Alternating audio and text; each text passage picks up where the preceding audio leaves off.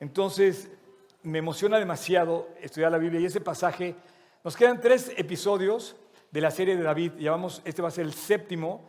Eh, entonces, el próximo vamos a hablar de Betsabé, pero ahora vamos a hablar de un hombre conforme al corazón de Dios.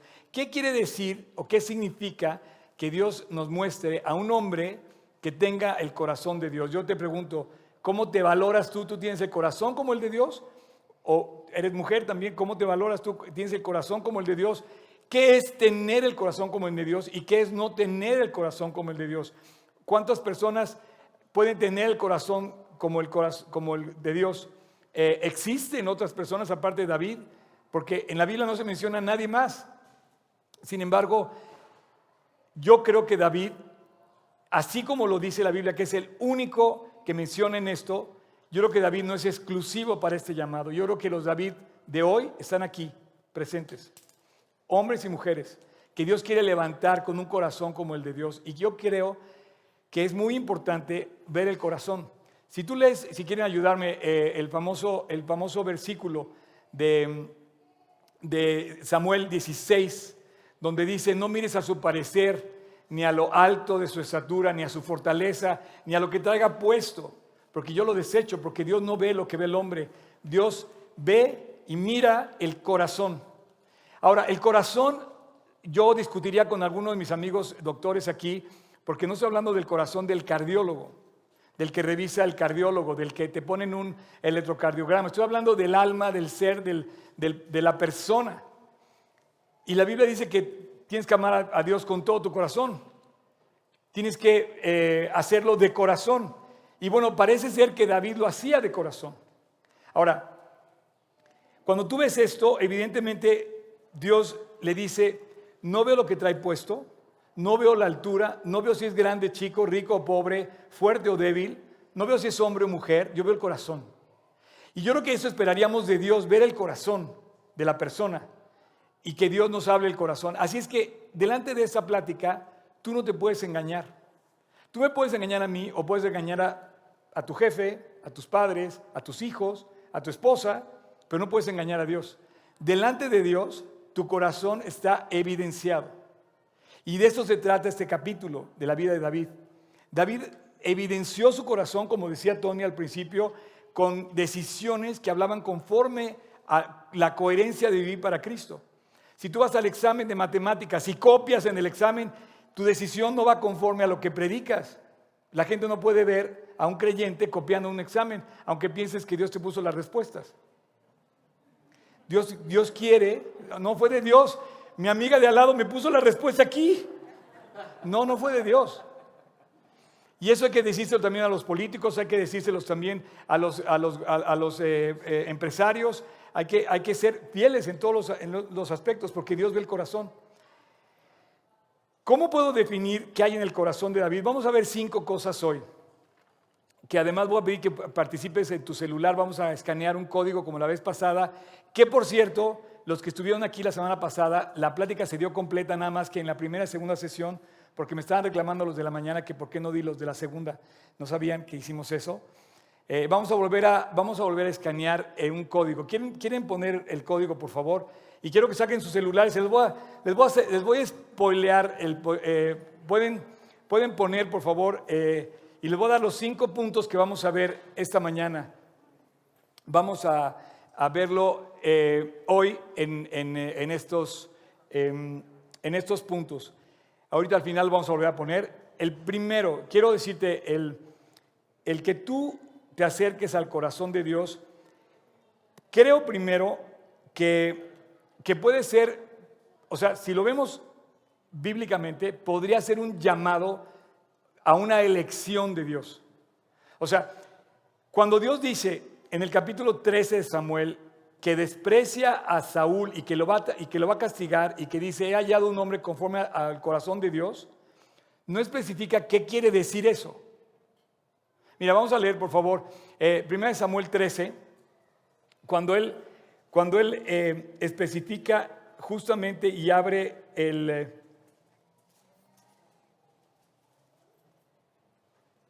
perdón,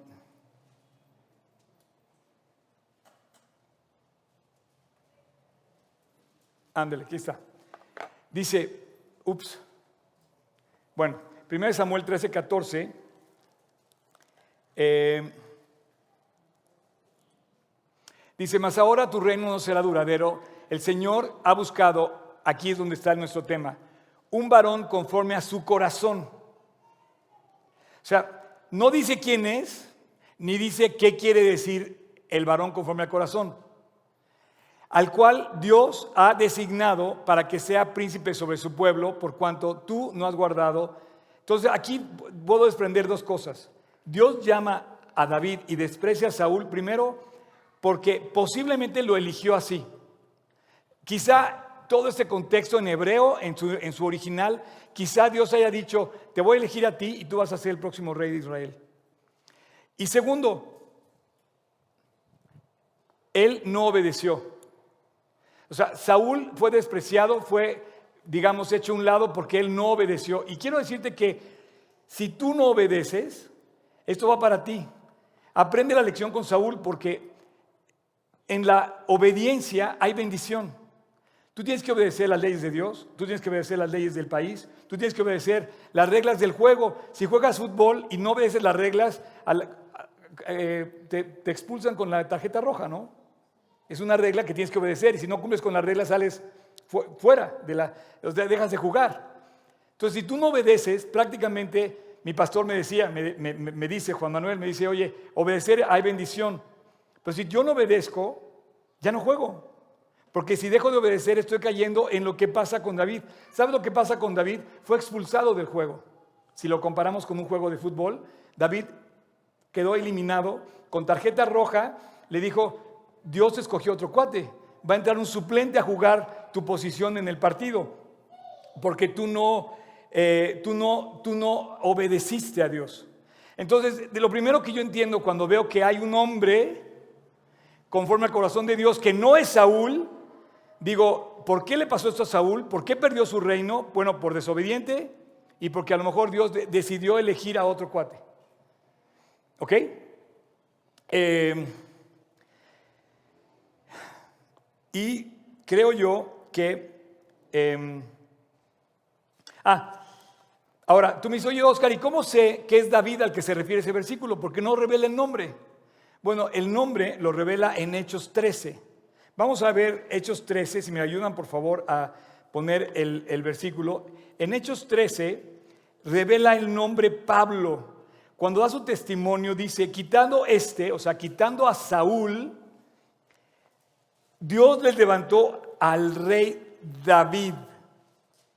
Aquí no, hay, aquí no, hay, duda, aquí pone Dios el nombre de quién es al que se refiere. David, el hombre conforme al corazón de Dios. Ojalá eso puedan decir de ti y de mí. Ojalá pueda decir Dios eso, yo quisiera. Dice, de quien dio también testimonio diciendo, he hallado a David, hijo de Isaí, varón conforme al corazón de Dios. ¿Quién hará todo lo que yo le he dicho? Entonces, Saúl no hizo lo que Dios le dijo, David sí hizo lo que Dios le dijo. Entonces, de entrada, tenemos una lección. A ver, a ver, a ver, ¿cómo, les, ¿cómo les explico esta lección? Cuando tienes, por ejemplo, una escuela y eres el director de la escuela, hay reglas que tienes que cumplir. Y si no la cumples, ¿sabes que la presión más grande que tengo como director de la escuela, ¿saben cuál es? A que todos quieren desobedecer las reglas. Oye, le entras a las 7, no, oye, ¿puedo llegar a las 7 y media? Es que se me durmió el gallo, ¿no? Oye, ¿puedo venir con pantalones rojos en lugar de pantalones azules? Oye, puedes hacer, no, o sea, las reglas están puestas, no voy a cambiar las reglas. El día de examen es tal, es mi impresión más grande. Oye, Oscar, pero no seas tan exigente. Pues yo me recibí del ITAM y a mí no me cambiaron las reglas. Me acuerdo muy bien, les voy a decir un día, estaba yo en, eh, yo me dedicaba a la exportación de artesanía mexicana, me fui a Alemania, le pedí permiso al profesor de, eh, no me acuerdo la materia, pero me acuerdo del profesor, y me, dijo, ok, nada más que tienes que hacer esto, esto y esto. Y yo me fui a Alemania, hice me fue pésimo, por cierto, y regreso y encima reprobado en el ITAM. Y, entendí que no hay segunda vuelta, o sea, nada más hay una posibilidad otra vez, pero después, si repruebas, sales del ITAM, expulsado. Eso es, hasta la fecha sigue siendo una regla en el ITAM. Entonces pues, dije, me di de baja antes de que, me, antes que reprobara y me volví a meter y dije, me voy a meter por, como creyente, dije, me voy a meter con el mismo profesor para decirle que pues, no tengo nada personal contra él, ¿no? Y entonces un día estábamos en la clase y me dice a todos, ¿no? Mañana tal tarea y empieza a dar una letanía de cosas que había que hacer. Y entonces todo el mundo, no, es demasiado para pasado mañana, profesor. Entonces empieza a caminar, me pone la mano así en el hombro y me dice, no se preocupen, ¿verdad, señor Sotres? Me dice. el señor Sotres el año pasado se fue a Alemania y mírenlo, aquí está de regreso. Entonces no hagan la tarea, aquí los tendré de regreso el próximo año. Tienes que obedecer las reglas.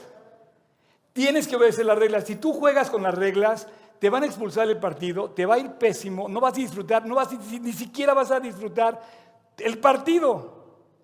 Y a David obedeció las reglas, aunque vamos a ver el capítulo negro después de Betsabé, pero Saúl no obedeció las reglas y le fue pésimo.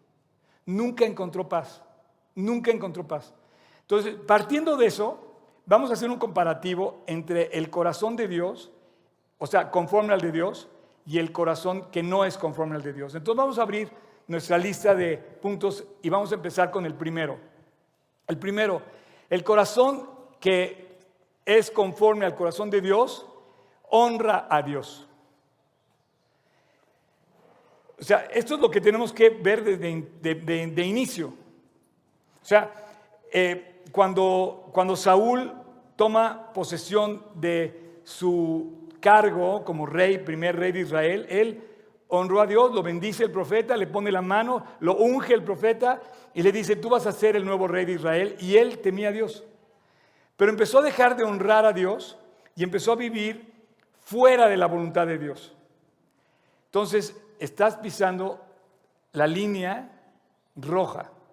¿Saben cuál es la línea roja, por ejemplo, en la guerra de Ucrania con, Rusia? ¿Saben cuál es la línea roja hoy en día? ¿Saben cuál sería la línea roja? Las armas nucleares. El primero que pase esa línea hoy va a poner al mundo a temblar. Tú sabes que hay más de 13 mil cabezas nucleares hoy en posesión de Rusia, Estados Unidos, China, Gran Bretaña, Francia, Israel, India. No, no sé si vieron esto. O sea, habría poder para destruir completo el planeta 40 veces. Hay una línea roja que no pueden pasar. Por eso la OTAN no ha ayudado a Ucrania, porque temen que Rusia se, destape en, en volar una bomba atómica nuclear. Entonces, hay una línea roja que tú como creyente no puedes cruzar, que es salirte de la voluntad de Dios. Vas a explotar va a ser como Chernobyl, va a ser una caos. Vive dentro de la voluntad de Dios, de donde está la verdadera libertad. Y el, primero que, el, primer corazón que honra a Dios, el primero que honra a Dios, o sea, el primer punto de un corazón que honra a Dios es que honra a Dios, lo obedece, lo, quiere, quiere vivir en su voluntad, no en, la, no en la propia. Entonces tú ves a Saúl viviendo en su voluntad y ves a David viviendo en la voluntad de Dios. Dos, un hombre conforme al corazón de Dios es un hombre que corona a Dios como rey. Dios le puso la corona a Saúl y Saúl ya nunca se la regresó. Es más, si tú ves la Biblia lo que dice, dice que nosotros vamos a tirar nuestras coronas delante de Dios y se las vamos a ofrecer a Él el día que nos dé las recompensas. ¿No? bueno, Créanme lo que les digo. Pero dice que va a haber un día de coronas, de coronas. El hombre que corona a Dios es el hombre que lo reconoce como, como rey. David lo hizo. Saúl nunca le devolvió la corona. Esta es mía, yo soy el rey, no me la des, no me la quites, esta es mía. Y se la puso, y se la puso, y se la puso, y nunca se la quitó. Así es que vemos a Saúl, que era el rey, y que él decía, todo es para el rey, y todo es por mí, y todo es para mí. Y bueno, cualquier parecido con la realidad hoy política de muchos países, entre ellas la de México, es mera coincidencia. ¿Por qué? Pues bueno, se los dejo a ustedes eh, la decisión. Pero David pensó por el contrario que ponerle la corona a Dios era agradar a Dios y honrar a Dios. Y que luchar en la batalla no era para conseguir, o sea, orar, no voy a orar para que me vaya bien, voy a orar para honrar a Dios. O sea, Dios sabe lo que necesitas para la batalla. Dios sabe lo que necesitas en tu casa, Dios sabe tu necesidad. Cuando ahora no le estás informando a Dios, Señor, es que necesito que me prestes 20 mil pesos. No, Él ya sabe que necesitas 20 mil pesos. Lo que estás haciendo es honrando a Dios, sabiendo que puedes acudir a Él y que lo estás buscando en oración. Tres, un hombre que vive conforme al corazón de Dios es un corazón arrepentido, es un corazón dócil. Ambos, Saúl y David, pecaron. Nada más que hay una diferencia entre Saúl y David. Uno se arrepintió y otro sacaba excusas. ¿A quién te pareces? En serio, o sea, cuando pecamos, hay de a dos, o pides perdón o sacas una excusa. Y la verdad es que David lo, hizo muchas veces, eh, buscaba a Dios, pero el día que pecó, nos hizo ver que éramos iguales, él y yo, él y tú. Podemos fallar. Pero ¿qué hizo David? En el versículo 13 em, de 2 de Samuel 12 dice, pequé contra Dios. Ese versículo, señores y señoras, estas tres palabras, pequé contra Dios, se describen en toda su amplitud en el Salmo 51. Y podríamos hablar todo el año 50, del Salmo 51 de todo lo que significa. Señor, ten piedad de mí, conforme a tu misericordia, borra mis rebeliones, mis rebeliones, límpiame más y más de mi maldad, mi pecado está delante de ti. Y tú lees el Salmo 51 y te entiendes qué significan esas palabras para David. David se tira al suelo, se rompe las vestiduras, se baña en silicio y ceniza y reconoce su pecado. Punto. Tenía que hacer eso, no podía. ¿Qué le iba a decir? No, es que estaba muy guapa Betsabé. O sea, que, o sea, Señor, perdóname. O sea, la verdad, pero pues es que, o sea, tú le puedes decir lo que quieras a Dios. Pero David simplemente le dijo, pequé. Y sabes que David sabía que era reo de muerte. Él había condenado a muchos a morir por las cosas, por, por adulterios. Y entonces le dice, pequé. Sé que voy a morir y me lo merezco. Y el, profeta le dice en ese mismo versículo, le dice, no, no morirás. Dios ha remitido tu pecado. ¿Qué hizo Saúl? Saúl hizo todo lo contrario. Saúl, si te vas al versículo, si te vas al versículo eh, de Samuel 15, 1 de Samuel 15, em, versículo 21. La excusa. Qué buena excusa, ¿eh? Señor, es que había ovejas premium. ¿Cómo las iba a matar? Es calidad. Holst, ¿cómo se llama? Holst. Kosher, no, no, no la, carne así súper. Kobe. Calidad Kobe. ¿Cómo iba a matar esas ovejas? Eran buenísimas. Las conservé porque además voy a ofrecerte sacrificios con esas ovejas. Le dice, fíjate, fíjate la excusa, ¿no? Versículo, pero además checa lo increíble de la Biblia. O sea, la Biblia te cuenta la historia como, como o sea, mejor que Televisa, para que me entiendas. Es una mejor novela, que además es verdad. Dice, Saúl respondió al profeta y le dijo, no, no, no, no, no, antes bien, he obedecido a la voz de Dios. Y fui, espérame, no, perdón, el 21, el 21 dice, mas el pueblo o sea, le dijo, no, es que es el pueblo, o sea, yo no, fueron todos mis súbditos, yo, yo soy un santo, ¿no? Eh, el pueblo tomó del botín ovejas y vacas, las premium, para además ofrecer sacrificios a Dios. Entonces el, el, profeta le da la famosa respuesta, ¿se complace Dios en tus sacrificios corruptos en lugar de obedecer? a Dios? La respuesta del profeta fue, se complace Dios tanto en los holocaustos y víctimas o en que se le obedezca su palabra. Entonces, un hombre que ama, que tiene el corazón como el de Dios, es un hombre que em, se arrepiente y no, y no se excusa. Cuatro, un hombre conforme al corazón de Dios, este está buenísimo, ama a los demás. Un cuate que tiene el corazón como el de Dios, ama a su prójimo. David no era así. Putin no es así. Para que no hablemos de otras personas más cercanas. Pero, o sea, un hombre que ama a Dios y que piensa en los demás y que busca a los demás y que, y que trata de ser generoso con los demás, es un hombre que tiene un corazón conforme al de Dios, porque Dios es así. Dios piensa en ti, Dios te ama a ti. Y si tú puedes salir a la calle con una, con una posesión que te dio tu Padre Celestial, es con esa. Es la más grande posesión que tienes. Puedes salir a la calle con la frente en alto diciendo, Dios me ama. Porque Dios ama a su gente. Y un hombre conforme al corazón de Dios ama. Pero un hombre que no tiene el corazón como el de Dios va a ser como Saúl. Era él, para él, por él y medio de él, y solo es él y nadie más que él, por siempre, para siempre, es Saúl.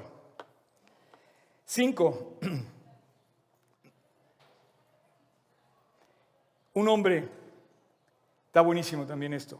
Ah, nada más quiero terminar. En el capítulo 5 de la serie de David vimos que se llamaba Fugitivo. Chécalo si no lo has visto. Vimos cómo Dios hizo que David amara a la gente.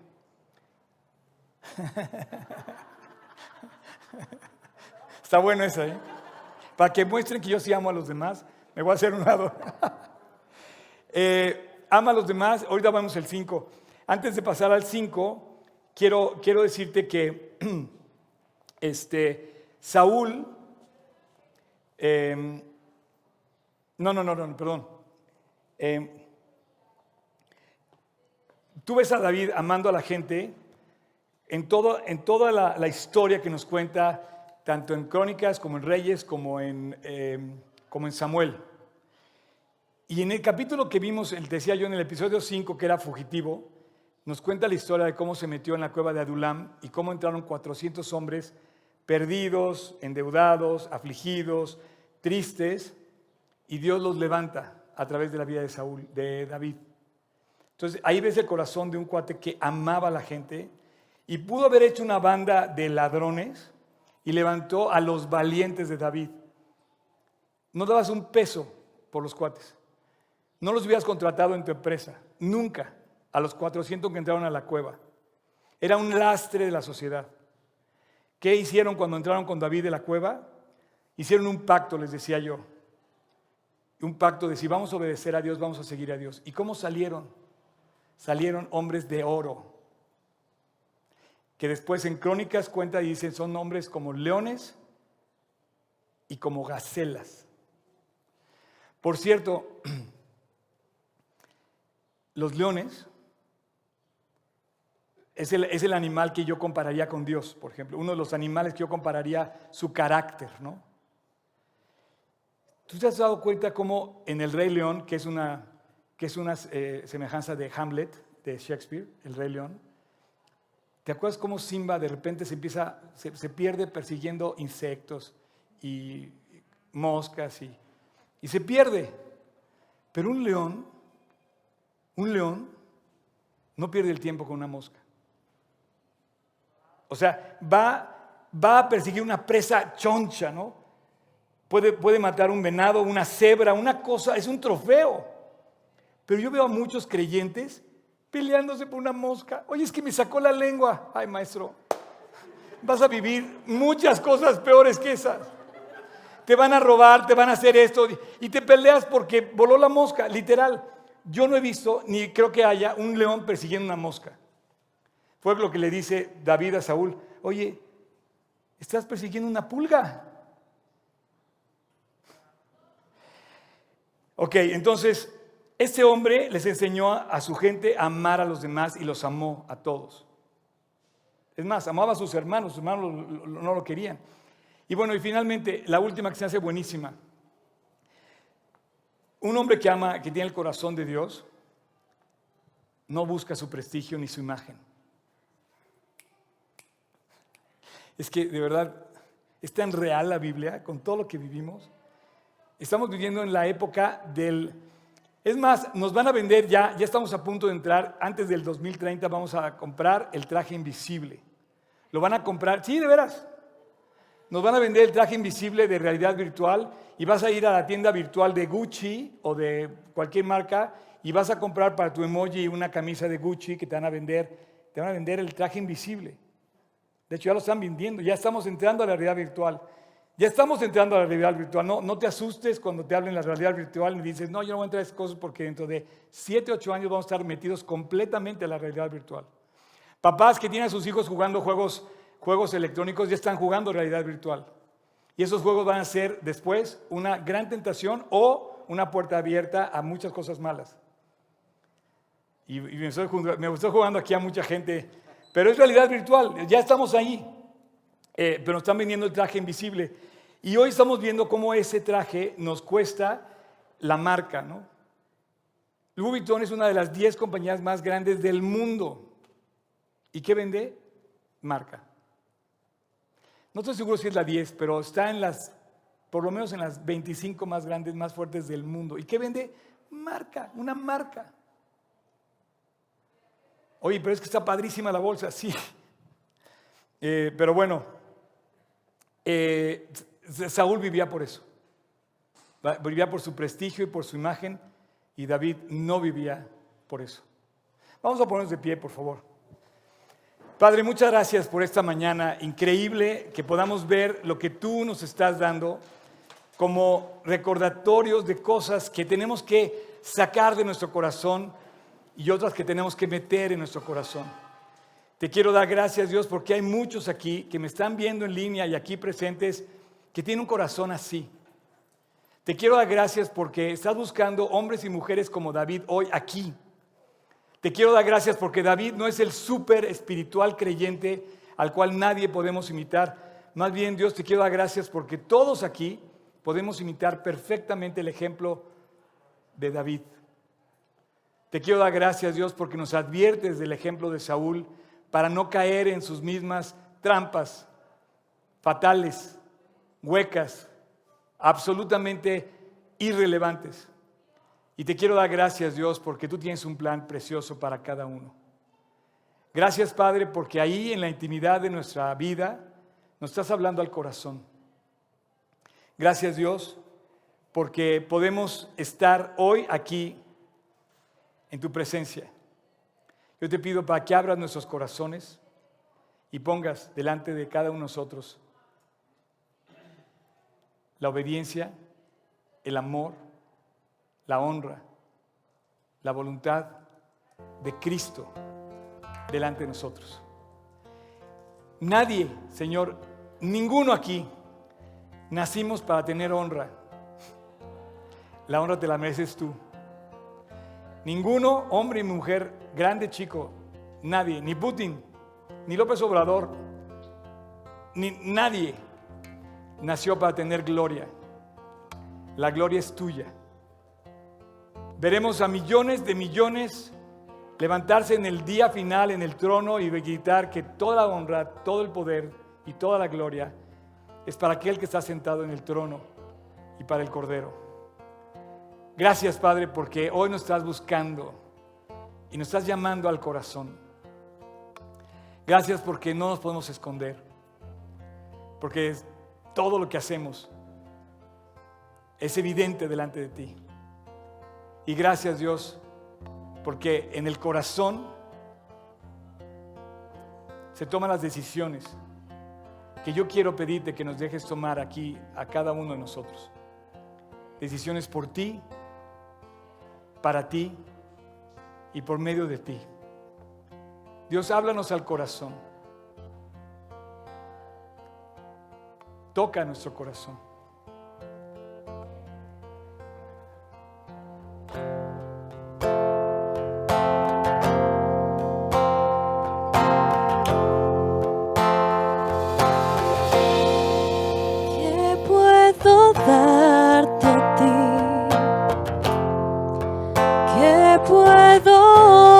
Ofrecerle al rey por este amor sin fin. Por tu misericordia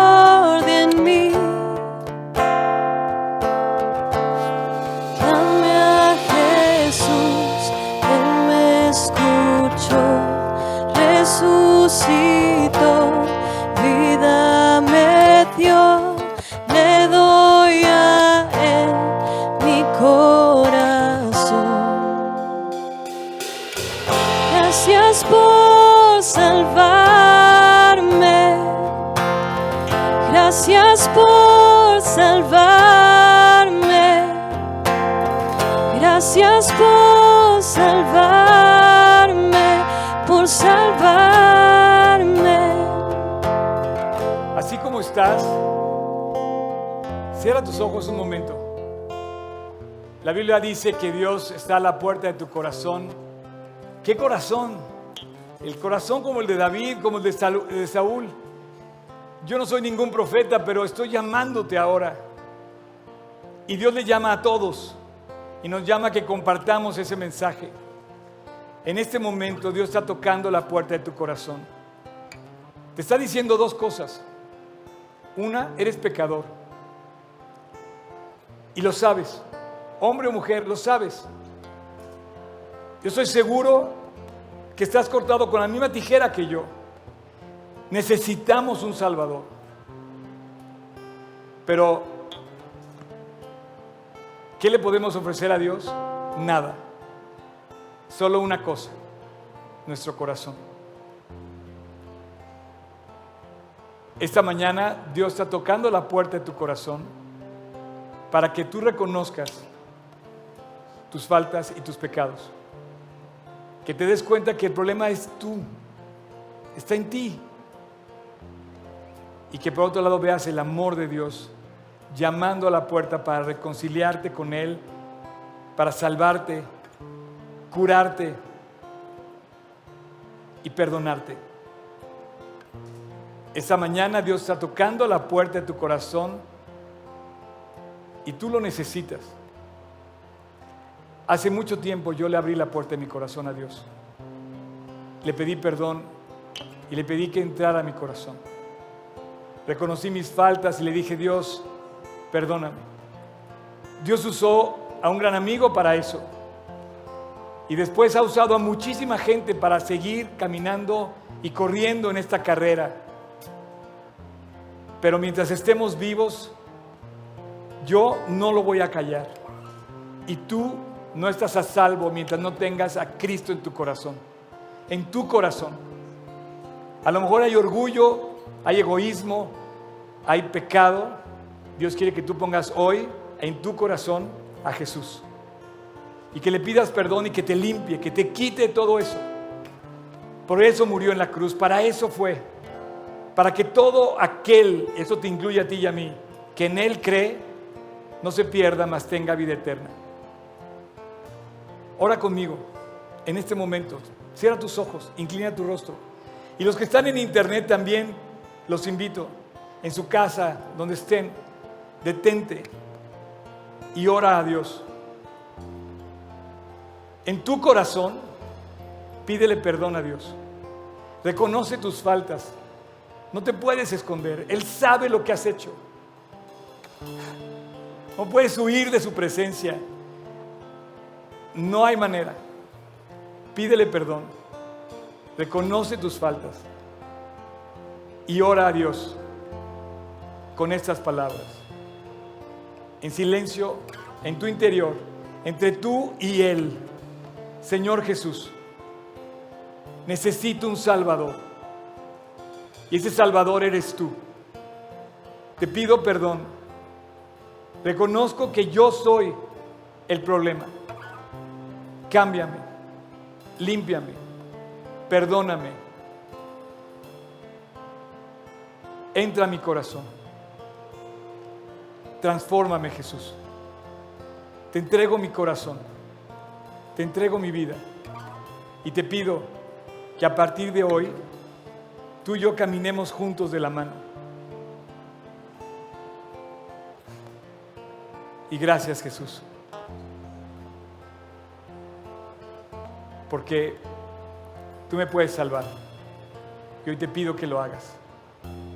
Hoy te reconozco como mi Salvador y a partir de hoy quiero seguirte como mi Señor y quiero obedecerte. Y te doy gracias, Jesús. En tu precioso nombre.